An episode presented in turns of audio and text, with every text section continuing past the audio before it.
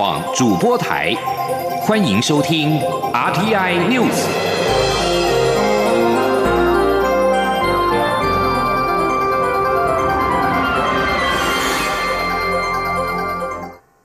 各位好，我是主播王玉伟，欢迎收听这节央广主播台提供给您的 RTI News。今天是二零一九年十月十四号，新闻首先带您关注。副总统陈建仁夫妇十三号上午出席教廷丰盛典礼，在典礼前获得教宗方济各单独接见。陈建仁向教宗转达蔡英文总统的诚挚问候，并且代表台湾人民与政府欢迎教宗来台访问。陈庆仁表示，他特别准备数样台湾小礼品致赠教宗方济各，教宗都非常的喜欢。其中一项是光启社耗时两年筹拍的纪录片《立马斗战》，教宗对此感到相当惊喜。而另外一份礼物，则是今年十月份外交部光台湾光华杂志。封面的主题是“异国天使用爱生根”，讲述多位外籍神父南耀宁、戴宏基、阮文雄以及修女满永轩、满永轩到台湾偏乡部落奉献的故事，借此向教宗表达台湾人民都很感谢天主教常年在台湾的付出。而英国纽曼枢机主教等人的丰盛典礼，共有陈建仁等多位国家政要出席，包括了英国查尔斯王子、巴西副总统莫劳、意大利总统马达雷拉、印度外交国务院院长穆拉利达哈兰等人。副总统陈建仁表示，与查尔斯王子等几位代表有简单的互动，他日后会跟相关驻在国代表转达，努力加强双边的合作关系。而瑞典外交部日前向国会提出对中国相关议题工作报告，其中强调，根据欧欧盟二零一六年对中国战略报告，与台湾的关系应持续发展。我外交部十三号对此表示肯定。此外，对于美国民众在白宫 We the People 网站发起了美国应正式承认台湾已经作为一个独立国家六十多年的请愿案，外交部对此则表示，这是美美国民众的自发性活动，我国政府对此表示尊重。请听记者王兆坤的采访报道。瑞典外交部的对中议题工作报告。是针对当前中国在全球及双边事务对瑞典所造成的影响所提出的完整评估与建议。报告指出，瑞典希望能在经贸、环境与公共卫生议题与中国合作，但也要求中国尊重法治、民主、人权、市场进入以及以规范为基础的多边国际秩序。报告并表示，欧盟遵循一中政策，与台湾维持的关系则应持续发展。外交部发言人欧江安表示，近来我国与瑞典关系持续提升，双方实质合作领域不断扩充。例如，瑞典首度参与九月台美全球合作暨训练架构有关因应假讯息的国际工作坊，彰显两国共享民主人权的普世价值。未来，我国将与瑞典持续提升各领域合作，共同维护民主体制。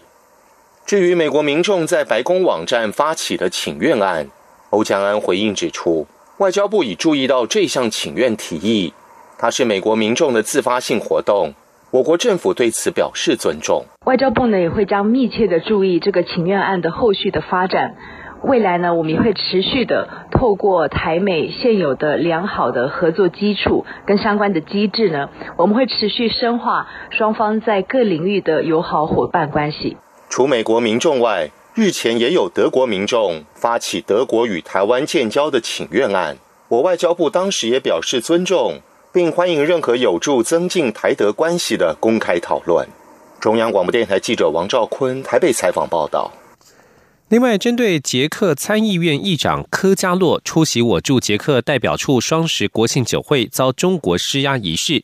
外交部发言人欧江安十三号回应指出，科加洛的出席遭中国驻捷克大使馆关切，对于中国政府部门对中华民国台湾举办国庆相关活动的野蛮干预，外交部表达不耻与谴责。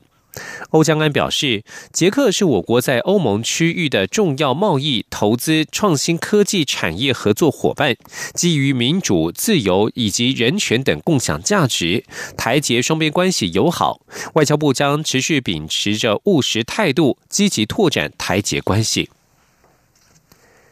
蔡英文总统在十三号出席了“镇魂护国”与使民欧利桑再走一段台湾路的活动，并且颁赠褒扬令，表彰使民对台湾民主发展的卓越贡献。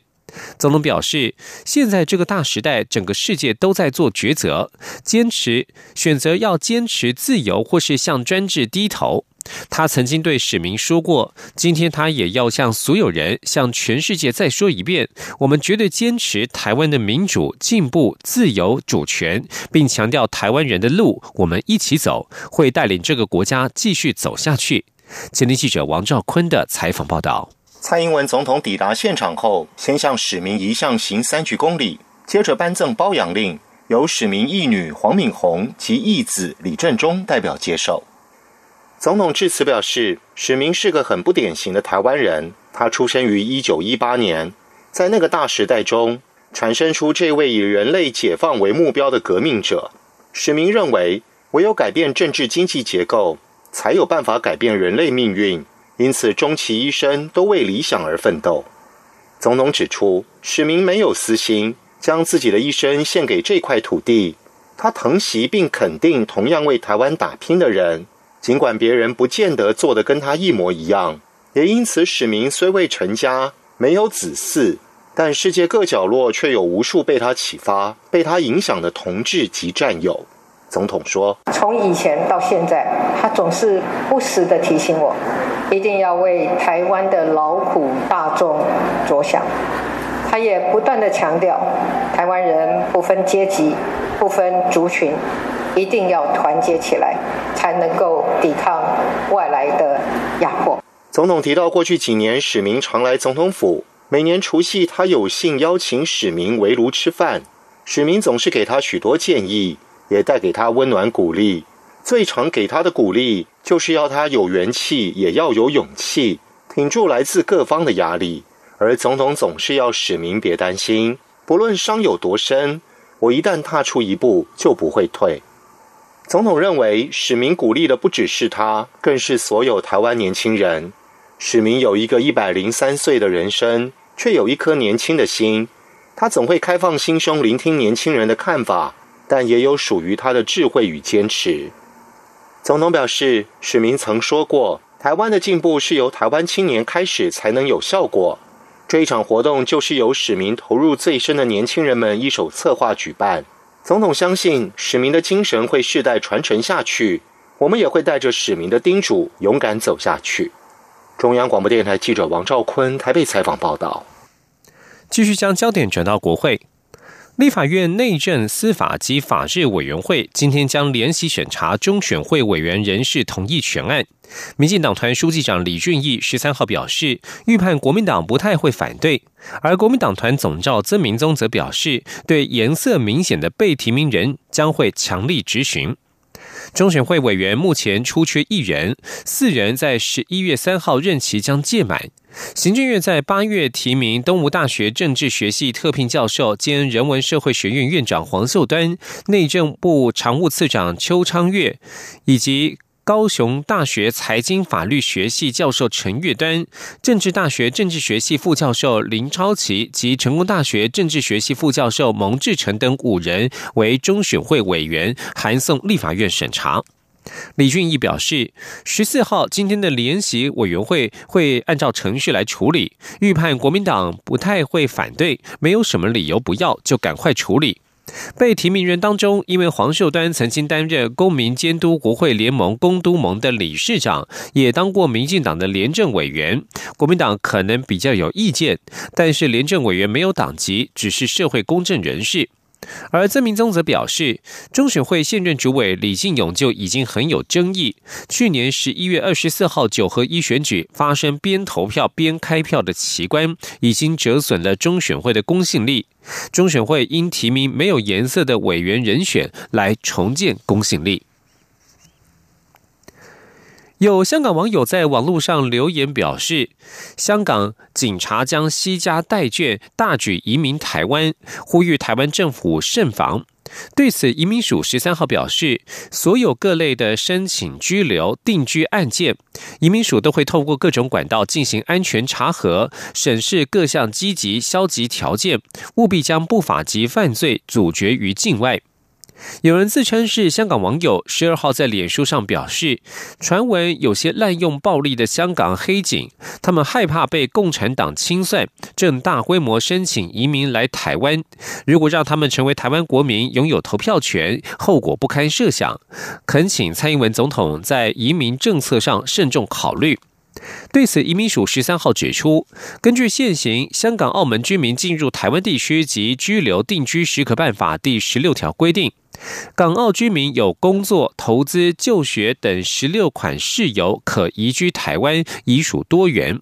今年度一月到九月份的居留申请数比去年同期增加了百分之二十四点一六，定居申请数增加了百分之二十五点一七。移民署表示，依同法第二十二条，如果申请人有事实足认为有犯罪行为，有危害国家利益、公共安全、公共秩序或从事恐怖活动之余，参加或资助恐怖或非暴力非法组织或其活动而隐瞒不报等情事，移民署可拒绝其申请。而对于网络传言新台币六百万元买房就可以移民台湾，移民署表示，这不但是错误讯息，也不是核准条件。继续关注香港的反送中情势，香港反送中示威者十三号在全香港多区发起了罢买行动，期间捣毁了多家清港府的蓝店商铺。警方则陆续在多地释放胡椒喷雾、催泪弹来驱散示威者，造成至少八个港铁站关闭。香港电台报道，在沙田、荃湾、屯门、青衣、观塘、葵芳等地的商场里，都有示威活动发生。美心集团创办人的长女武淑清先前曾经多次批评反送中运动，该集团旗下的多家餐厅再次成为示威者锁定目标，而被怀疑有福建帮背景的零食铺优品三六零也遭殃。示威者在这一些蓝店大门上喷漆，并且闯入部分店铺内破坏。而警方则是在香港各区陆续展开驱散，在昨天下午曾在旺角释放胡椒喷雾拘捕示威者，并在荃湾和沙田等地释放催泪弹。沙田曾经有一名员警在追捕示威者时一度拔枪，但是并未开枪。交通则是大受影响，除了多个港铁站关闭，连接香港和广东的直通车也取消了多个班次。继续关注国际情势，库德族叙利亚民主力量 SDF 表示，在土耳其十三号扩大攻击行动之后，七百八十五名与恐怖组织伊斯兰国有关联的女性和孩童成功逃离位于叙利亚北部安伊萨的难民营。SDF 在相关声明当中明显指涉受安卡拉当局支持的叙利亚叛军，表示这些佣兵攻打难民营里头的伊斯兰国分子则是起而攻击守卫，成功开启了营区大门。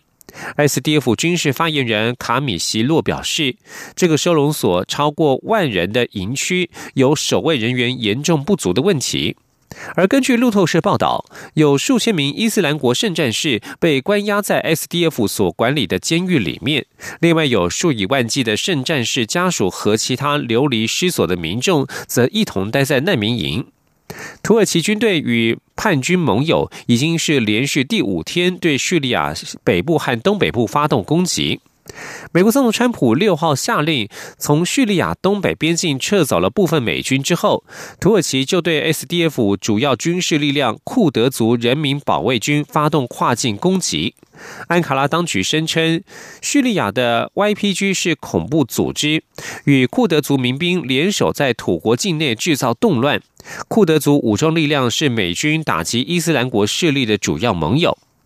而土耳其的军事行动有可能遭到美方制裁，德国和法国则已经宣布对土耳其出口武器。阿拉伯联盟也谴责安卡拉当局的作为。战乱不但造成数以万计的叙利亚居民流离失所，也引发各国忧虑。伊斯兰国好战分子将会趁趁乱逃离由库德族当局所管理的监狱。中国官员表示。中国国家主席习近平十三号结束了在尼泊尔的两天会谈，双方达成新建中尼铁路和隧道等多项协议。尼泊尔试图改善与中国的交通，以摆脱在贸易路线上对印度的依赖。根据路透报道，七十公里长的中尼铁路将从西藏吉隆通往尼泊尔首都加德满都，这是尼泊尔最具有野心的基础设施计划之一。中国团队已经针对这项计划进行初步研究。中尼铁路计划是为了配合中国“一带一路”倡议，是习近平指标性的外交与贸易推动计划。此外，双方打算新建二十八公里长的公路隧道，将把从加德满都到中国的边界距离缩短超过一半。二零一五年到二零一六年，印度曾经封锁与尼泊尔的边境好几个月，导致尼泊尔的燃料与药物严重匮乏。自此，尼泊尔就一直设法增加与中国的连通性。这里是中央广播电台。是阳光，翅膀打开了世界之窗；是阳光，翅膀环绕着地球飞翔。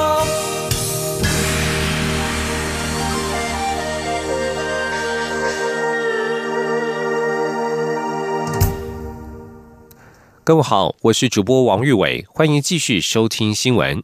关注选战焦点。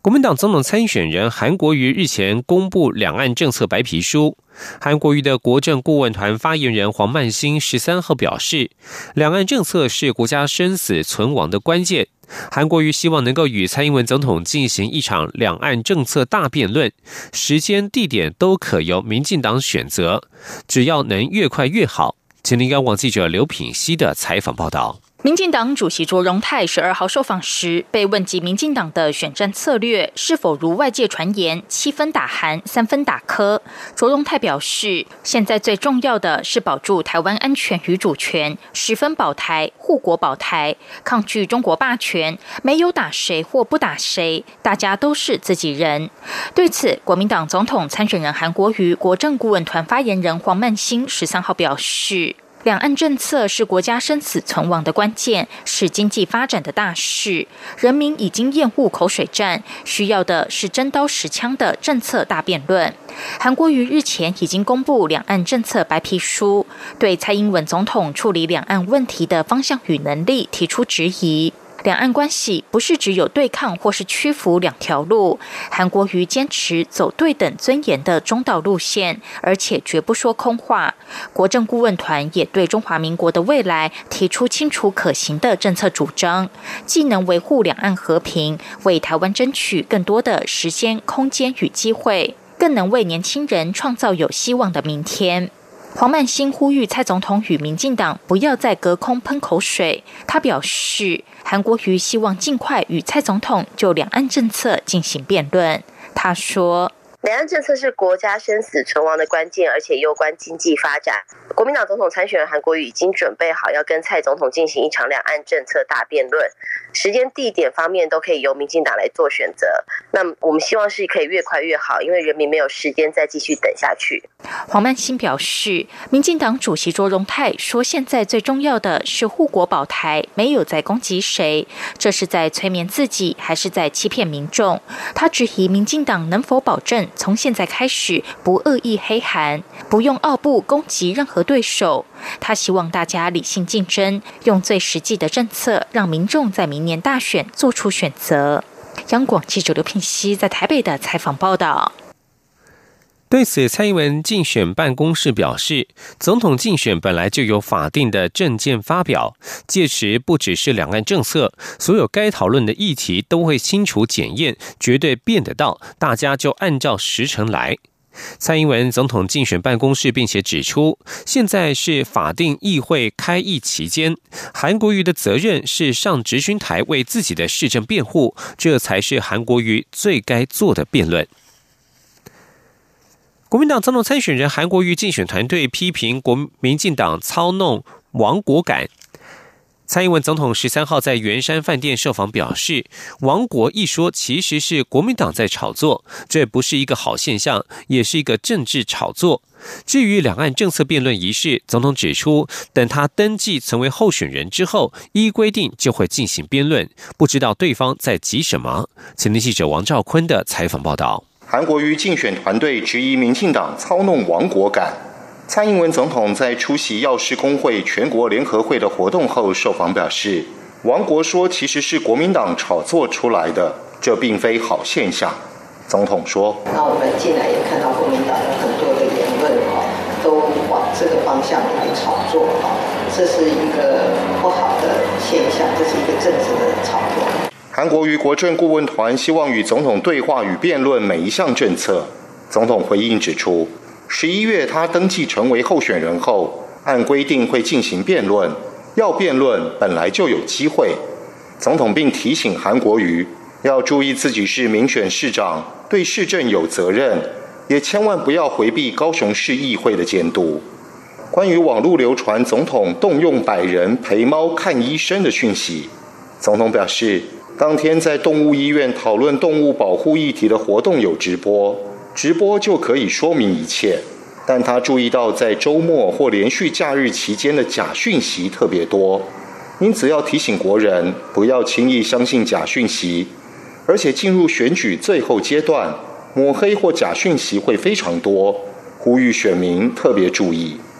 此外，总统在药师工会的活动致辞表示，随着台湾人口高龄化，药师在社会上有两个重要使命。分别是让社会有药用，以及让民众会用药。他期盼借由扩大药师的服务领域，让最了解药品的专业药师发挥最大价值。中央广播电台记者王兆坤台北采访报道。台湾民民众党主席、台北市长柯文哲十三号下午在台中助选时表示，选举是选贤与能，最重要还是选民做决定。无论是政党提名或是独立参选，都会推出最好的一面，以争取选民的认同。而关于他先前提到吃安非他命拥有好体力的说法，柯文哲亲自澄清表示，那是玩笑话。民进党台北市议员高嘉瑜希望蔡英文总统与柯文哲可以同台为他助选。柯文哲表示，他会帮高嘉瑜助选，但是也不用搞得太肉麻。此外，民众党宣布新增两名发言人，分别是当过记者的杨宝珍以及台北市议员黄珊珊办公室资深助理陈佑成。民众党表示，他们对外将协助宣传理念及价值观，对内也将扮演沟通协助的角色。继续关注的是译文消息。魏武营国家艺术文化中心从去年开幕以来，已经届满一周年。艺术总监简文斌十三号宣布，累计购票进场人数突破了二十五万人次，逼近三十万人次，达成去年国家表演艺术中心董事长朱宗庆所定下的目标。入馆参观人次更是累计超过三百八十万人次，成为南台湾的表演艺术重镇。魏武营在十三号举行了开幕周年庆祝记者会，包括了高雄市长韩国瑜、文化部次长肖宗煌、国表艺董事长朱宗庆，以及国表艺旗下三个场馆的艺术总监、NSO 音乐总监吕少佳都齐聚一堂，一起祝贺魏武营生日快乐。朱宗庆表示，威武营在去年在众所期待之下开幕，受到国际许多重要媒体的肯定。这一座建筑已经成为世界重要文化地标，让世界看见台湾，让世界看见高雄。朱宗庆表示，他去年之所以定下二十五万购票进场人数的目标，是因为了解到政府投入这么多资源建设魏武营，作为营运团队，他们也必须完真的，不能失败。虽然是很大的挑战，但是很高兴魏武营做到了。文化部次长肖宗煌则是转达文化部长郑丽君的祝贺与期许，希望借由魏武营场馆作为台湾文化驱动的连结，带动南台湾文化发展，让魏武营不只是高雄的魏武营，台湾的魏武营，更是全世界的魏武营。有好的表演场馆，台湾也拥有相当具有杰出实力的表演者与歌手。还没有出道就因为与多位歌手合作受到瞩目的台湾新生代爵士女歌手九燕八八，终于在今年推出个人首张专辑《平庸之上》。九零八八接受央广专访时表示，专辑充分传达了他对于自己对生活的观察与想法。他希望传递一种鼓励女性觉醒的讯息，也鼓励大家要忠于自己，勇敢面对未知。今天央广记者江昭伦的采访报道：这一两年，台湾流行乐坛出了不少优秀新人，九零八八可说是最受瞩目的一位。二零一六年还没正式出道前，他与今年新科金曲歌王列旺合唱的《陪你过假日》就在网络上大爆红，累计至今已经有超过七百万点阅人次。今年新科金曲最佳新人 OZ 也曾与九 N 八八合唱单曲《BO》，一样大受好评。此外，他也受邀与吴青峰、马念先合作，还没有推出个人专辑就已经知名度大开。九 N 八八除了能写能唱，音乐偏好爵士风格之外，他还能跳舞。加上他大学就读实践服装设计系，在服装造型上有鲜明的风格特色，以及 MV 中鬼灵精怪的表演，这些都让他不同于一般创作女歌手，有着属于九 N 八八独特的个人魅力。九 N 八八说，他从小就喜欢唱歌，三岁就说过长大后要当歌手，会学服装设计也是因为觉得那是最接近当歌手的路径。但九 N 八八说，其实他一直没有真正跨出去的勇气，甚至内心是恐惧当歌手的。他说自己高中时候会羡慕陈绮贞能自弹自唱表达自己的心声，他也想像她那样，却不知道要怎么做。当时看到蔡依林出道已经这么努力了，却还是会受到很多人批评，他自己也会在意别人的看法，这也让他对于当歌手多少有些却步。